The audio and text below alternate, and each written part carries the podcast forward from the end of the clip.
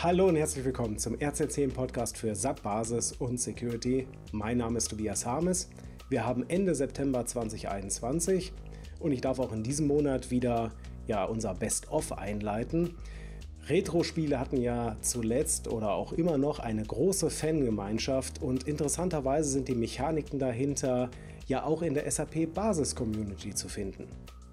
Früher als Jugendlicher, ich weiß schon ein paar Tage her, habe ich immer mit den Augen gerollt, als die Erwachsenen von damals erzählt haben.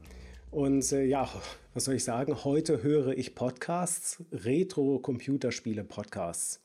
Da gibt es zum Beispiel den Podcast Stay Forever und da erzählen die beiden äh, Hosts ja ähm, jedes Mal so ein bis zwei Stunden ganz gemütlich ähm, über ein Spiel. Die sezieren das genüsslich, nehmen es auseinander und äh, es geht um Hintergründe der Entstehungsgeschichte, es geht um Einordnung in die Geschichte und ja, ähm, was das ausgemacht hat für das Genre. Und natürlich geht es um die Spiele selber auch. Wie ist die Story? Wie ist auch vielleicht heute noch das Gameplay? Ähm, wie fühlt es sich an? Garniert mit persönlichen Anekdoten, wie das damals war, äh, dieses Spiel zu spielen. Und ähm, naja, wenn dann so über Lemmings berichtet wird, ja, oh no, ähm, oder äh, Indiana Jones and the Fate of Atlantis, ein geniales Grafik-Adventure, äh, wo äh, ja das, das Kopieren der Kopierschutzscheibe äh, schon alle Fähigkeiten aus dem Kunstunterricht von mir abverlangt haben, äh, ja, dann, dann ist es da, das warme Gefühl der Nostalgie. Mehr als einmal habe ich mir so ein Spiel dann nach so einer Folge heruntergeladen und es nochmal ausprobiert und wurde meist ziemlich unsanft daran erinnert, warum sich dieses Spiel eben heute nicht mehr in Verkaufscharts befindet. Die Spiele damals hatten ja, ein aus heutiger Sicht total krudes Interface, ähm, eine Spielmechanik, die äh, auf jeden Fall nicht selbsterklärend war. Und man ist dann ja mehr oder weniger verwundert über sein früheres Ich, wie geduldig und schmerzresistent man war, dass man sich durch diese Spiele durchgekämpft hat. Also man verdrängt ein bisschen die Zeit, die man investiert hat in das Spiel. Fairerweise lag das dann auch ein bisschen daran, dass es äh, fehlende Handbücher gab. Jetzt war Ende September auch äh, der DSAG Live-Kongress. Das ist ja die Online-Variante des Jahreskongresses der DSAG. Und äh, da gab es auch einen Nostalgie-Moment.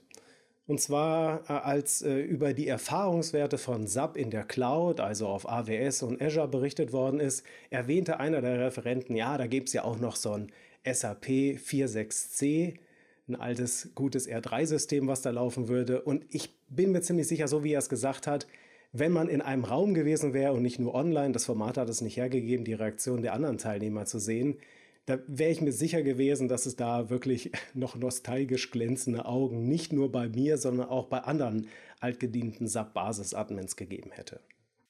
Dabei hätte das Nostalgische auch von etwas anderem kommen können. Was ist denn mit dieser Zeit, als äh, man ja noch selber seinen Server aufgebaut hat, mit Liebe konfiguriert hat? Ähm, jeder Konfigurationsparameter wurde auf die Hardware ausgerichtet. Man hat es vielleicht sogar selber verkabelt, die Maschine, und auf jeden Fall selber eingeschraubt.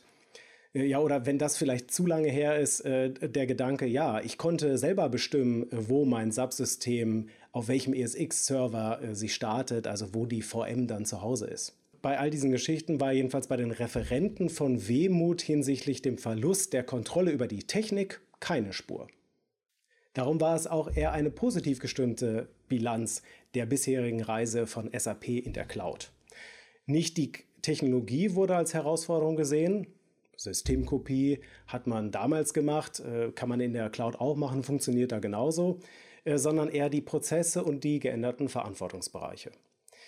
Während der SAP-Admin früher äh, mehr oder minder ein handgeklöppeltes System aufgebaut hat, was möglichst hoch verfügbar war, sind jetzt Dinge wichtig wie es muss standardisiert sein, es muss reproduzierbar sein, es muss automatisch gemanagbar sein, ohne Schnickschnack. Und ähm, ja, besser keine Clusterlösung für den Applikationsserver. Warum auch? Wenn der Applikationsserver als Instanz in wenigen Minuten ersetzt werden kann durch eine andere Instanz.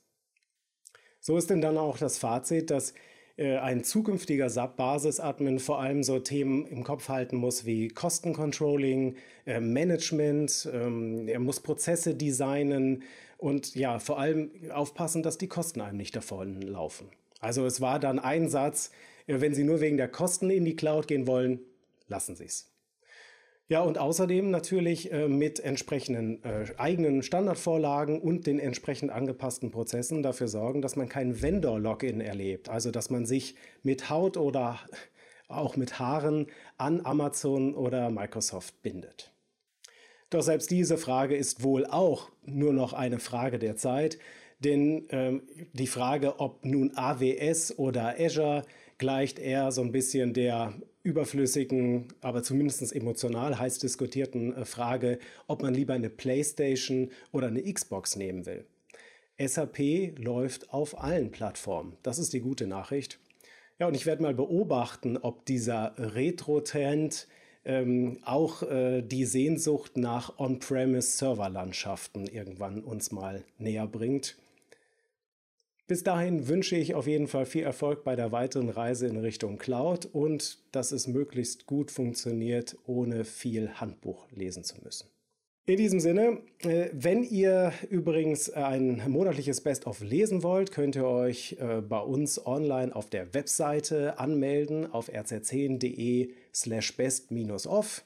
Das ist rz10.de slash best-off. Wenn euch das gefallen hat und auch ähm, das euch weiterbringt, was wir hier so auf dem Kanal machen und äh, beim Newsletter und auf der Webseite rz10.de, würden wir uns wirklich freuen, wenn ihr uns eine positive Bewertung zukommen lassen würdet, zum Beispiel bei Apple Podcasts. Das hilft uns immer sehr.